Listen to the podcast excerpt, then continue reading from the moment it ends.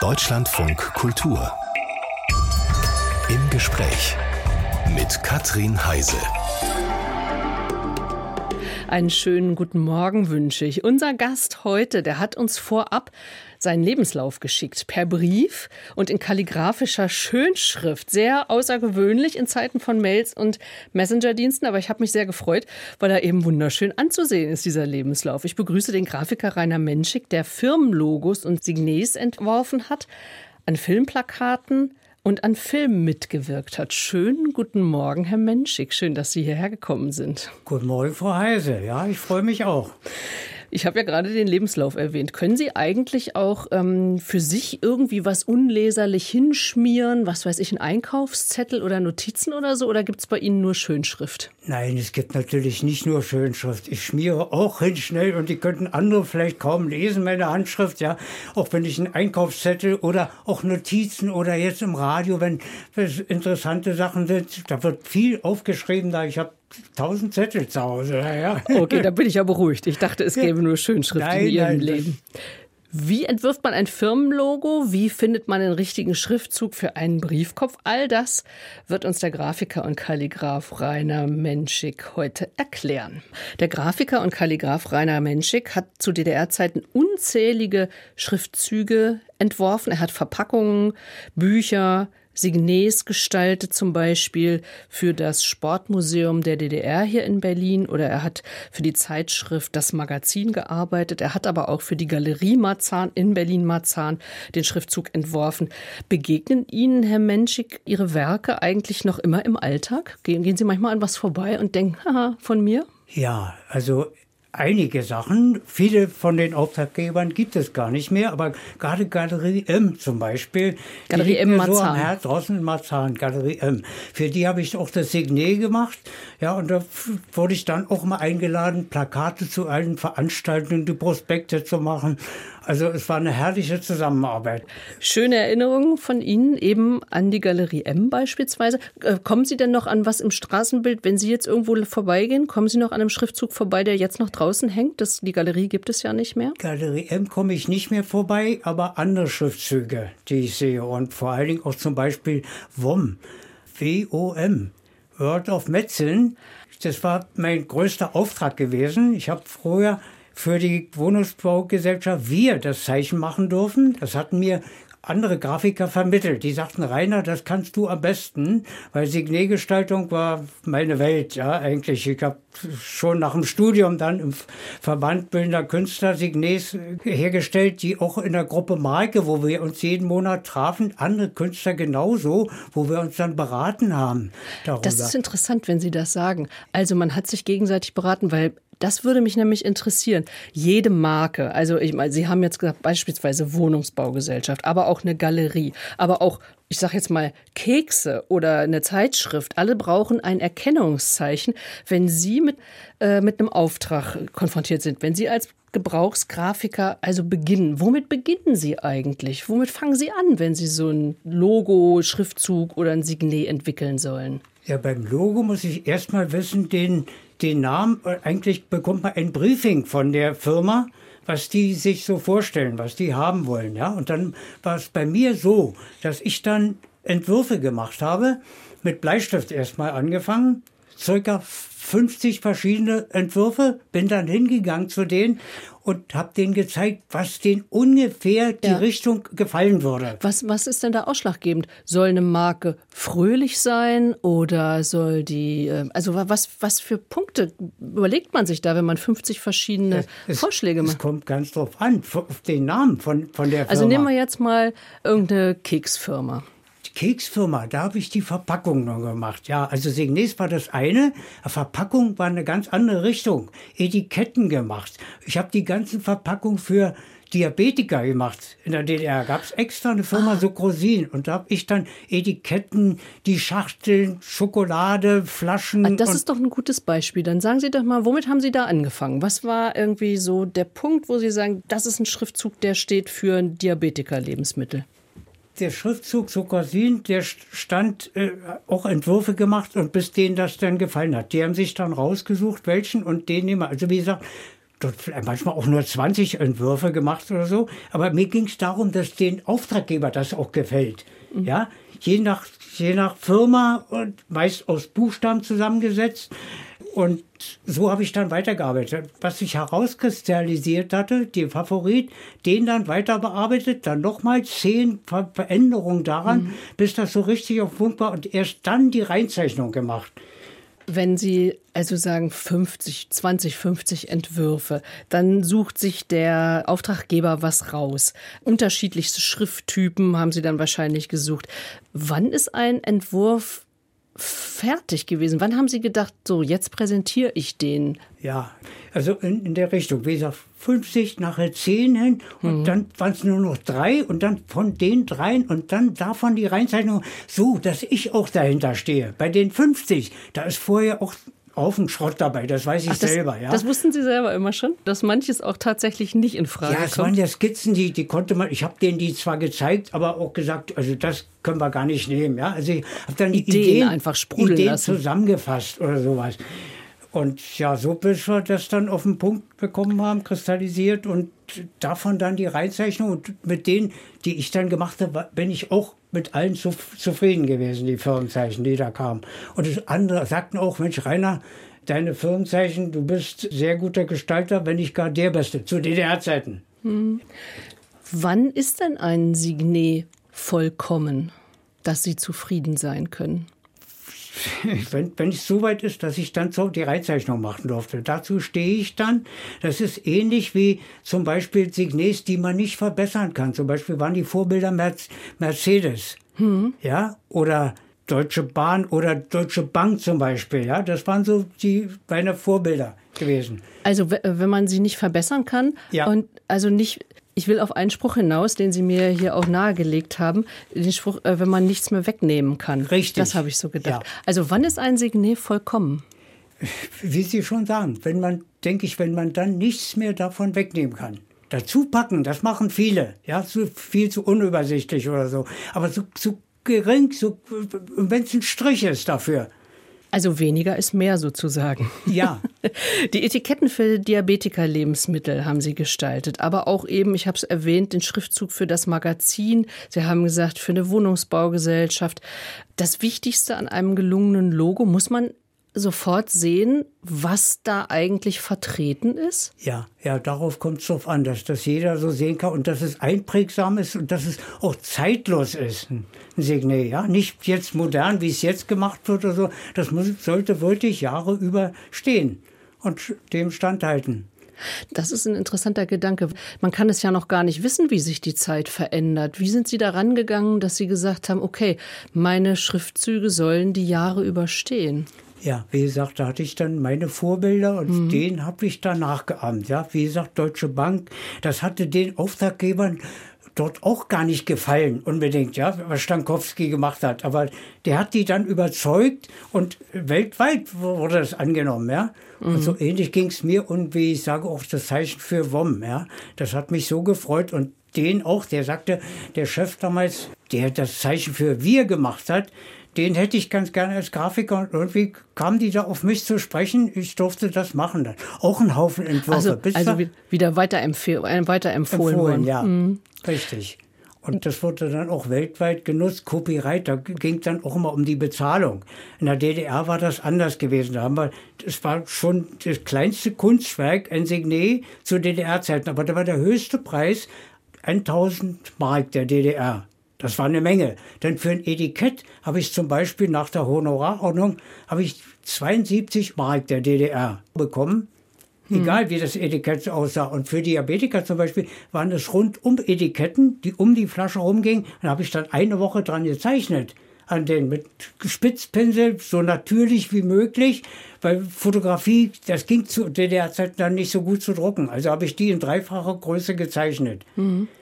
War das jetzt 72 Mark, Mark der DDR für eine Woche Arbeit? Ja. War dann ja nicht unbedingt sehr viel, ne? Das war Arbeit. Es hatte mir so einen Spaß gemacht, Verpackung. Ich hatte mhm. als Abschlussprüfung auch Verpackungen zu, zu machen gehabt als Gebrauchsgrafiker, bevor ich dann auch noch ein Jahr Typografie gemacht hatte.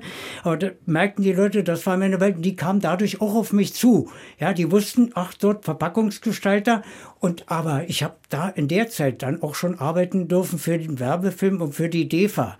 Und bei denen habe ich dann für einen Titel, äh, 250 Mark, den habe ich in ein paar Nächten geschafft dann, ja. Dadurch konnte ich mir das leisten, Etiketten zu machen. Auch andere Sachen, die waren, äh, wurde gering bezahlt, ja, für Honorar und das war nicht allzu doll, ja. Und Signet hatte man auch nicht alle Vierteljahre mhm. zu machen. Also Sie mussten oder Sie haben Aufträge von ganz unterschiedlichen Auftraggebern gehabt zu DDR-Zeiten. Was mir jetzt auffällt, ich hätte gar nicht damit gerechnet, dass ich mal einen freischaffenden Grafiker der DDR treffe. Also Sie waren nirgendwo angestellt. Das ist doch eine ungewöhnliche ja. Art des Arbeitens gewesen, ja, also oder? Das ging auch nur, wenn man im Verband bildender Künstler war.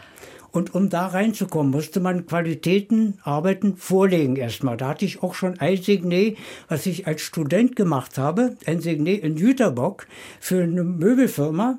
Wir kannten das Möbelgeschäft und die wussten, der Mensch, der kann zeichnen und machen. Und die gaben mir den Auftrag und für die habe ich das Signet gemacht. Kurt Unger, Jüterbock, das haben die heute noch an ihrem Laden draußen dran, ja. Also eben, weil es einfach gut ge gemacht ist, ja.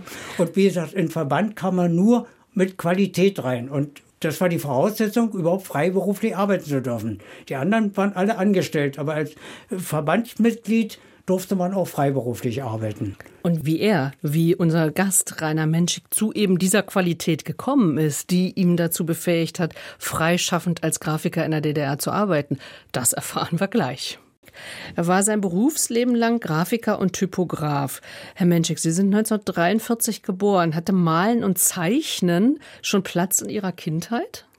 Ja, ich hatte Zeichnen, wie gesagt, immer eine Eins gehabt und wollte irgendwie auch so einen Beruf ergreifen. Ja?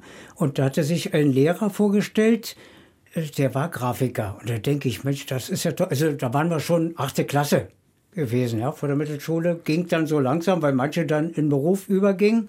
Und ich hatte ja dann noch weitergemacht, Mittelschule und nachher Abitur.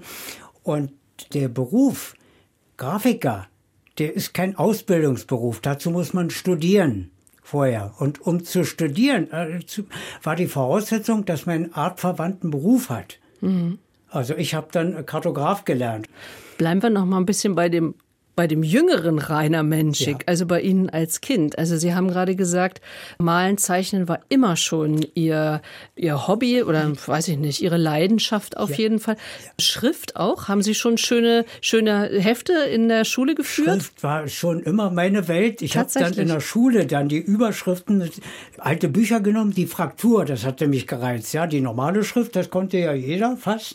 Ja, aber die Fraktur, die Überschriften dann damit geschrieben und dann noch eine Kontur rangesetzt, ja. Und Handschrift sowieso, wir hatten ja Handschrift, Schönschrift damals noch als Fach gehabt, ja. Und so, das ist, haben wir dann weiterentwickelt und da merkte ich dann, das ist, dazu hast du so richtig Talent. Andere staunten dann, weil die Lehrer haben dann dafür dann immer, wie es aussieht, eine Eins bekommen. Ja, der Inhalt war dann gar nicht immer, da war dann bloß eine Zwei, aber die Form war dann immer eins, ja. Ihr Vater war Uhrmacher. Ja. Hat das auch so ein bisschen damit zu tun, dass Sie so Genauigkeit und Präzision schon irgendwie von Kindheit an bei Ihrem Vater sich abgeguckt haben? Das wahrscheinlich ja. Das irgendwie habe ich dann die Gene bekommen dafür, ja. Uhr, obwohl ich heutzutage, äh, es ärgert mich, dass ich mich da nicht reingekniet habe. Ich habe nicht einmal versucht, eine Uhr zu reparieren, ja. Ich habe da hätte bei ihm über die Schulter gucken können und das lernen. So hatte ich jetzt zum Beispiel eine Uhr, die nicht mehr lief bei uns. Ja, da denke ich, was hat denn mein Vater gemacht. Ich wusste, zerlegt, überholt und gereinigt. Das haben die bei Armbanduhren schon immer gemacht. Der hat ja dann auch größere Uhren gemacht. Der hat dann auch die öffentliche Uhren in Berlin, alle die draußen standen und in Schulen, da ist er rumgegangen beim Elektroamt, hat er gearbeitet. Auch beim Roten Rathaus. Wie er dann zurückkam, sagt du, der große Zeiger, der ist 3,50 Meter lang. Das hat er repariert. Aber wie gesagt, das habe ich leider versäumt, da äh, mal über die Schulter zu gucken. Aber wie gesagt, die Präzision, das habe ich von mhm. ihm geerbt, mit der Lupe arbeiten, da mit der Pinzette und Kleinigkeiten so und wie gesagt mit der Spitzfeder zeichnen. Das habe ich dann äh, versucht zu perfektionieren. Sie sind in Potsdam aufgewachsen und Sie haben mal gesagt, dass Sie da schon mit Trickfilm in Berührung gekommen sind. Wie denn und wo denn? Trickfilm, das war schon da, wo ich gewohnt habe, in Babelsberg neben der DEFA. Da konnte man schon zugucken. Ah. Leute, die da in, in Fenster, erster Stock reingeguckt, beziehungsweise Parterre, die, wie die gezeichnet haben. Dort. Für einen Trickfilm, damals so wie Walt Disney, aber DDR-mäßig, ja. Dort reingeguckt und ich bin dann nachher nach dem Studium reingekommen, Trickfilm in äh, Moser und Rosé. Das waren die Kameramänner in Berlin. Und die haben für Film und Fernsehen gearbeitet. Ich bin über einen Werbefilm an die rangekommen. Beim Werbefilm hatten sie, wie gesagt, zum Studium gesucht einen Schriftmaler, Zeichner, Typografen bin beim Werbefilm rangekommen. Die ersten Arbeiten, das hatte so gut geklappt, dass die sagte, den behalten wir. Und so habe ich Moser Rosé, die haben für den Werbefilm Berlin gearbeitet, auch fürs Fernsehen und für die DEFA. So bin ich dort reingerutscht nachher. So bin ich dann, da ich Schrift gut konnte, durfte ich dann auch immer die Filmtitel zeichnen und das ist ja eine schöne Geschichte, weil dann hat sich das aus der Kindheit, wo Sie die Trickfilme bei der DEFA schon geschaut haben, ja. so durchs Fenster durch, wenn ich das richtig verstehe, bis hinten, also im Arbeitsleben dann dort wiedergearbeitet. Ja, ja, es war ja auch in, in der Lehre als Kartograf, da haben wir auch Schriften schon gelernt, gezeichnet. Es gab ja den Computer noch nicht, ja. Erst mit der Bleistift vorgezeichnet und dann mit der Feder und Tusche, chinesische Tusche, die mhm. dann mit destilliertem Wasser angerieben wurde damit sie nicht kleckst, ja. Und ja, so hat sich das entwickelt dann. Also Sie haben angefangen, weil Sie eben einen Lehrberuf brauchten, um das Studium ja. äh, machen zu können. Also haben Sie Kartograf gelernt. Genau. Dann haben Sie das Studium der Gebrauchsgrafik angefangen. Ja. Das heißt, Ihr Berufswunsch hat sich schon durch Ihr ganzes Leben gezogen und egal wie viel Stufen dazu zu ja. gehen waren, ja. Da ja, hat das Interesse nie nachgelassen. Es, nein, es hat nie nachgelassen, also bis heute. Und wie gesagt, dann habe ich mich da nachher auch spezialisiert auf Schrift, Schriftschreiben, Schriftzeichnen mhm. und hatte dann auch wieder meine Vorbilder. Hermann Zapf war für mich der größte Weltmeister der Kalligraphie, sage ich immer. Und den, mit dem hatte ich dann Kontakt gehabt auch. Und ich hab, schreibe heute noch mit Federn, die er mir auch besorgt hatte.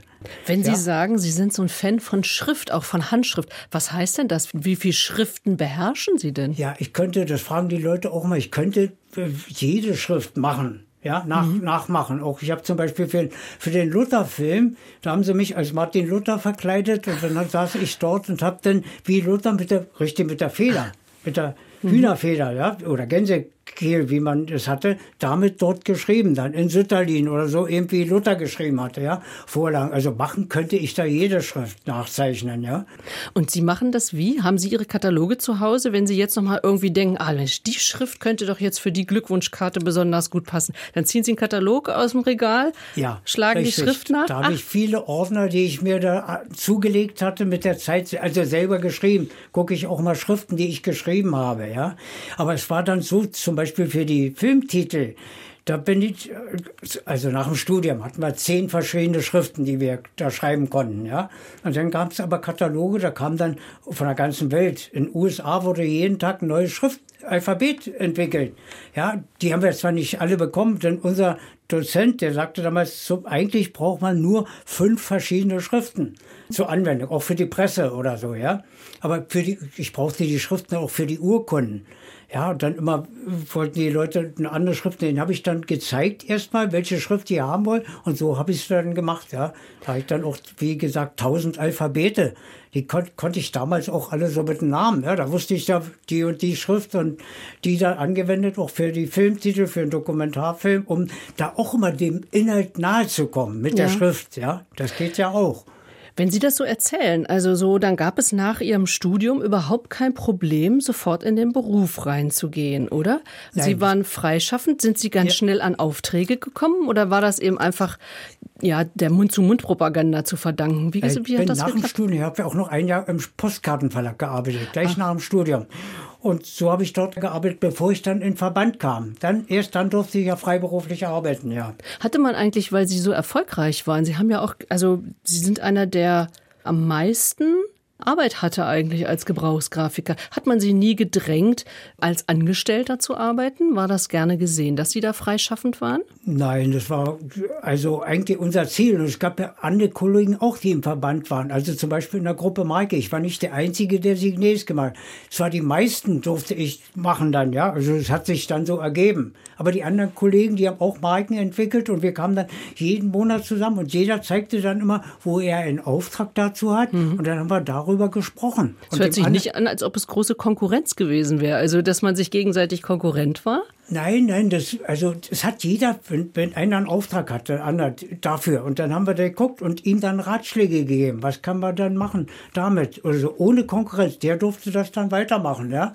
Und so hatten wir alle unsere Arbeit. Auch die anderen Kollegen, also die waren auch alle fleißig. Ich war, ich war nicht der Einzige, der da so viel Aufträge hatte. Andere Kollegen kenne ich auch, die sehr, für sehr viele Verlage gearbeitet haben. Ne erinnert sich hier an sein reiches Berufsleben als Gebrauchsgrafiker, unser Gast.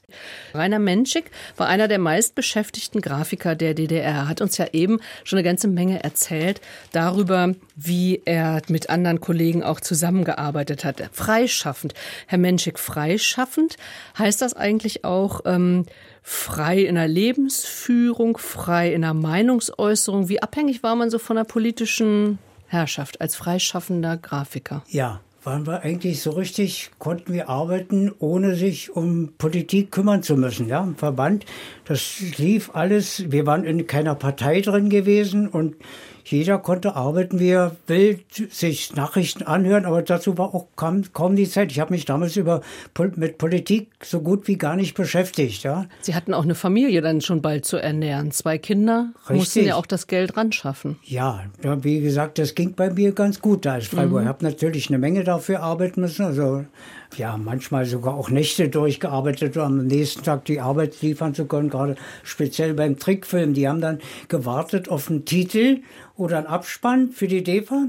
War abends, wir kamen nach Hause, meinetwegen vom Kino oder vom Theater mit meiner Frau und dann war, war die Liste drin im Briefkasten. Das da, muss jetzt gemacht werden. Dann habe ich mich an, äh, rangesetzt und dann gearbeitet und das über Nacht gemacht. Hatte zu Hause dann in unserer kleinen Wohnung eine Dunkelkammer eingerichtet da, und dann die Filme gemacht mit Film zum Trickfilmstudio gelaufen. Die Filme waren noch nass gewesen. Die habe ich mir dann mit einer Klammer wie eine Wäscheleine ins Auto gegangen, bin dorthin gefahren mit offenen Scheiben, Fenstern. und als ich dort ankam, war das dann trocken, so dass die dann damit auch weiterarbeiten konnten. Ja. Mhm. Das sind schöne Erinnerungen, weil ich dachte gerade also auch im Bereich Kunst, Künstler, ob man nicht doch auch unter Beobachtung stand, so ein bisschen als ein Mensch, der in der DDR ja auch so ein freier gestaltetes Leben führte. Also dem war nicht so. Sie fühlten nein. sich nicht beobachtet oder irgendwie bevormundet. Nein, nein. Und so haben wir auch nicht die bildende Kunst gemacht. Das war alles angewandte Kunst, die mhm. wir gemacht haben, ja. Egal, ob das, das Buchumschläge waren. Natürlich waren da manchmal Sachen, Dietz Verlag, wenn ich einen Umschlag gemacht habe, das finde ich auch heute noch gut eigentlich, war, ich weiß jetzt nicht mehr den Titel, jedenfalls hatte ich etwas mit einem kaputten Hakenkreuz draußen drauf gehabt, passend zu dem Inhalt. Da sagt er, Hakenkreuz machen wir gar nicht. Also habe ich einen anderen Umschlag gemacht, dann Entwürfe, ja. Und so waren wir da eigentlich frei. Wir konnten arbeiten, wie wir wollten und waren da nicht gebunden. Wir hatten unsere Treffen gehabt mit den Kollegen, aber da wurde auch gar nicht groß über Politik gesprochen. Sie haben im Sommer 89 das Signet für die Demokratiebewegung Demokratie jetzt entworfen geworfen. Wie kam es dazu? Das kam dazu, dass ich Zusammenarbeit mit Konrad Weiß hatte. Der war Regisseur und Filmemacher bei der DEFA und der kam dann an, äh, Rainer, kannst du das nicht machen? Demokratie jetzt. Und für die habe ich dann diesen Schriftzug entwickelt. Über Nacht war das. Das war schon, ging schon im September los. Ja, mhm. im September 89 kam er an da habe ich dann diesen Schriftzug entwickelt. Mit dem Schmetterling dran. Und dann den Schmetterling. Äh, ja, und wie gesagt, heute sehe ich den auch noch in Katalogen, neulich im Humboldt-Forum für eine Ausstellung. Da sehe ich, da denke ich, na nu, Demokratie jetzt ist ja von mir, was ich damals gemacht habe dann, ja? Mhm, ja. Ja, das kam so über Nacht und so einige Sachen beim Forum aber leider ging es dann nicht weiter. Das wurde dann von den Grünen Friedrichstraße übernommen und die haben dann ihr eigenes Ding gemacht und dann waren wir weg vom Fenster. So wie mit vielen anderen Auftraggebern auch. Da wollte ich nämlich jetzt drauf hinaus. Wenn wir jetzt zur Wende kommen, wir haben eben von den vollen Auftragsbüchern gehört davor, wie gut Sie auch und die Kollegen im Geschäft waren. Jetzt waren nach der Wende ähm, ja viele Ihrer Auftraggeber gar nicht mehr ja, richtig, vorhanden. Richtig. Wie sah es denn da für Sie aus? Ja, das wurde dann schwierig. Die ganzen Aufgaben, ich hatte zur, vor der Wende noch circa 30 ständige Auftraggeber, ja. Und die sind dann alle nacheinander weggebrochen. Die wurden beziehungsweise übernommen. Das waren mhm. die Agenturen aus Hamburg, Düsseldorf, München. Die haben sich dann eingeklinkt und da waren wir Grafiker weg vom Fenster gewesen. Es ging allen anderen aber auch so. Mhm. Und da war zum Beispiel Galerie M das letzte, für die ich dann arbeiten durfte. Die aber mhm. danach, es musste ja irgendwie weitergehen. Und so hatten wir Handwerker, man kannte sich, dort waren Dachdecker, und durfte ich für den arbeiten und so sprach sich das herum. Die Glaserei, da habe ich für den gearbeitet. Dann eine Firma, die den Foliendruck gemacht hat. Haben. Ja, für die habe ich immer die Vorlagen, für die habe ich dann das Signet gemacht. Oder mhm. eine Schleiferei, die kam dann auf mich zu, weiß ich, also irgendwie mit Glück gehabt oder sowas, ja, und durfte für die das Zeichen machen. Also Sie haben quasi ganz von vorne angefangen. Ich habe dann praktisch ganz von vorne angefangen. Ja, auch die DEFA, das fiel dann weg. Ja, mhm. war, da waren noch ein, zwei Titel, auch der Werbefilm, auch weg. Mein Hauptauftraggeber. Mhm. Die war genauso, ja. War dann auch weg gewesen. Hm? Was, also wenn man das sich jetzt mal so vor Augen führt, wie erinnern Sie also die Zeit 90, 91? Wie erinnern Sie sich an diese Zeit? Ja, also irgendwie haben wir es alle gepackt, muss ich sagen. Es war zum Beispiel dann auch in der Zeitung ein Aufruf, wir suchen in Signet in Wedding für eine Stadtteilgenossenschaft. Und da, als Honorar stand er da, es gibt einen Obstkorb. Es gibt einen Obstkorb? Ein Obstkorb als Honorar. Aha. Ja, und ich denke, naja, so, nee, ich sah das und wusste, da gibt es nicht viel Geld und wollte eigentlich den, den Obstkorb gewinnen da nachher. Ich habe hab das Zeichen dann gewonnen, auch bei denen, aber es war nicht der O-Korb, ich habe einen Anteilsstein bekommen dann, ja, also von den Anteilsscheinen, die ich dann auch machen durfte für die Stadtteilgenossenschaft. Also ich war dann jahrelang auch ein Auftraggeber für mich ah, im Wedding. Also Dadurch, so kam dann eins zum anderen. So kam dann eins mhm. zum anderen, ja. Das hatte sich so gut ergeben und dort wieder Kollegen kennengelernt, ja. Die Innovationskreis, die dort gearbeitet haben für die und so kam dann immer eins zum anderen. Also bewegte Zeiten, in denen sich Rainer Menschik als Grafiker doch ziemlich auch durchbeißen musste. Vom Obstkorb eben bis zum Anteilschein. Erinnerungen hier an die Wendezeit von unserem Gast Rainer Menschik. Wir haben viel vom Grafiker Rainer Menschik darüber gehört, wie zum Beispiel verschiedene Logos oder Signets entstehen. Er hat mir hier Kataloge mitgebracht, da sehe ich, für wen er alles, was er gearbeitet hat, für den Kinderbuchverlag Berlin. Ich sehe ein, äh, ein Signet von Hoffmann Dachdeckermeister, also ganz unterschiedlichste Sachen. Das heißt ja, von Ihnen ist ziemlich viel Flexibilität immer verlangt worden. Wenn ich mir vorstelle, nicht nur was jetzt die, die Schilderung angeht, ja. also sich neue Arbeitgeber zu suchen, ja. sondern auch technisch. Wie hat sich das eigentlich bei Ihnen ausgewirkt? Ich meine, Sie haben eben noch erzählt, wenn Sie mit mit der Feder arbeiten, wenn Sie Tinte, Sie haben erzählt, chinesische Tinte irgendwie an, wie haben Sie gesagt, anrühren müssen? Nein, Sie haben nicht gesagt ja, anrühren. Die wurde angerührt. Anrühr ja, das ist ein festes Stück. In einem Anreibenapf wurde die angerührt. Anreiben, ja. das hatte ich gehört. Ja, genau. das ist richtig. Nein, so, und jetzt wird es ja mit Computer gemacht. Richtig. Wie, wie ist Ihnen dieser Übergang gelungen? Ja, das war natürlich auch ein Problem nach der Wende. Ja. Computer kannten wir gar nicht. So bin aber dann auch in die AGD, die Allianz Grafikdesigner Deutschlands, eingetreten. Da waren dann Kollegen aus dem Westen, die hatten dann schon Computer. Und den musste ich mir dann auch zulegen. Ja, also das ganze hm. Geld war dann erstmal, um Computer zu kaufen, die Technik zu haben. Da kamen 45.000 Mark zusammen dann für Computer und Drucker, was man alle brauchten. Die waren damals teuer gewesen. Und das war aber auch nötig. Vorher konnte man auch die Farben gar nicht ändern. Das musste man dann mit einem Pinsel wieder neu zeichnen, wenn das ja. irgendwie nicht gefallen hat. Wenn der dann sagte, der Auftraggeber, du, das Blau gefällt mir nicht, da hätte ich lieber grün, dann musste man das wieder neu machen, dann die Zeichnung, ja.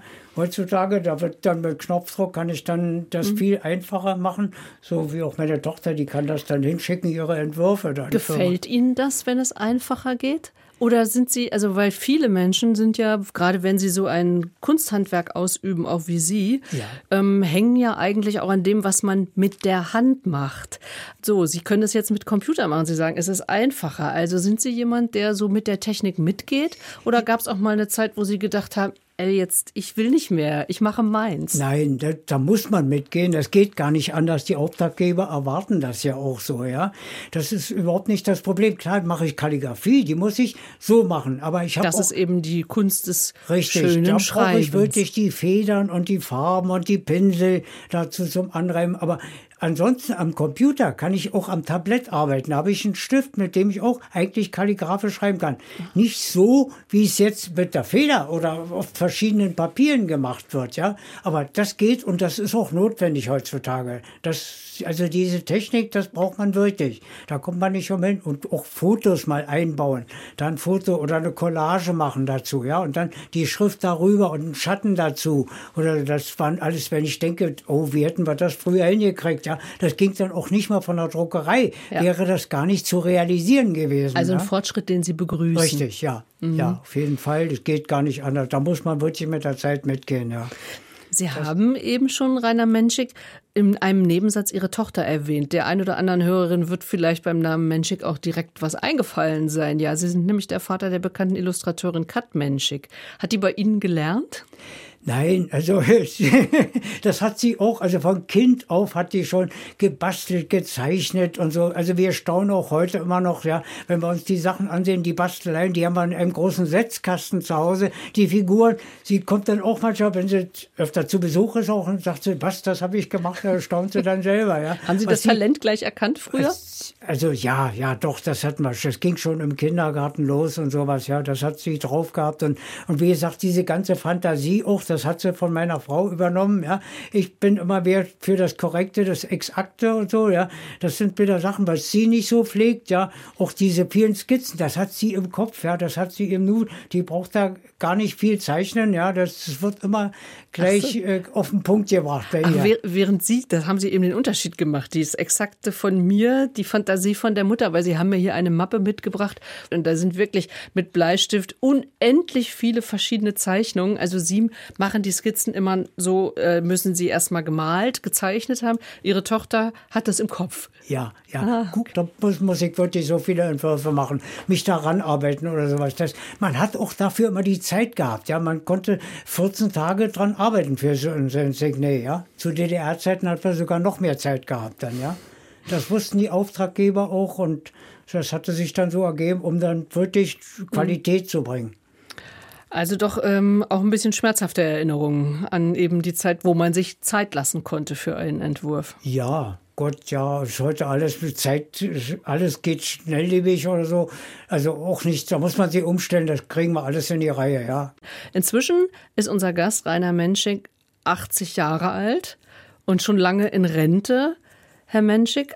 Aber Kalligraphien die fertigen Sie noch an, oder? Ja, aber natürlich, ja, klar. Und ich sage auch jeder, wenn einer eine Urkunde geschrieben haben will, dann mache ich das. Aber auch Visitenkarten jetzt, alles, was nicht mehr so aufwendig ist mit großen Honoraren oder sowas. Ja, Prospekte, das machen andere Leute dann, aber wenn eine Visitenkarte gebraucht wird, dann setze ich mich da gerne hin, mache das da für Kollegen. Ja, und schreiben Urkunden oder Glückwunschkarten, jetzt auch die Bekannten, die haben alle die Geburtstag haben von unseren Leuten. Erwarten natürlich eine Karte von Ihnen. Ja, na sicher, ja, klar. Aber die freuen sich dann auch immer drüber. Dann, ja. Oder Neujahrskarten, ja, das war so Gebrauch gewesen unter Kollegen sowieso. Und so schicke ich da auch jedes Jahr dann immer die Karten raus, kriege auch welche, hab dann eine Also es macht Ihnen nach wie vor Spaß. Ja, aber da immer, klar. Wie mhm. gesagt, Schrift ist meine Welt, ja. Schrift ist meine Welt, sagt Rainer Menschik hier. Sie sind aber auch noch anders künstlerisch tätig mit Marmor und Stein. Ja, das ist natürlich jetzt Hobby auch, ja. Im, im Garten darf ich nur im Garten machen. Weil es zu so laut ist, zu dreckig? Ja, weil es auch schmutzig macht, beziehungsweise das Klopfen. Na, meine Frau sagt auch immer, dann, du machst das, wenn ich nicht da bin, ja. Dann wird in Stein gemeißelt oder in Marmor oder Figuren und auch zum Verschenken oder ja, seit 20 Jahren mache ich das so nebenbei dann, ja. Und macht mir auch große Freude. Und zumal ich auch den besten Bildhauer kenne hier in Berlin, ja. Dort, den besuche ich dann, hole mir dann Ratschläge, habe auch das ganze Werkzeug inzwischen dafür. Allerdings alles mit der Hand. Was die dann manche mit der Maschine machen, das stehe ich dann da und, und klopfe da mit Knöpfe und Meißel und Steinen. Mhm. Also künstlerische Arbeit gibt es noch genug ja. im Leben von Rainer Menschik. Dankeschön für Ihren Besuch hier und Dankeschön für den Blick, ja, äh, also Blick in Anführungsstrichen in eine Grafikerwerkstatt und für Ihren Besuch. Vielen Dank, dass Sie gekommen sind. Ich bedanke mich und war sehr gerne hier. Danke. Deutschlandfunk Kultur. Im Gespräch. Überall, wo es Podcasts gibt. Und in der DLF Audiothek.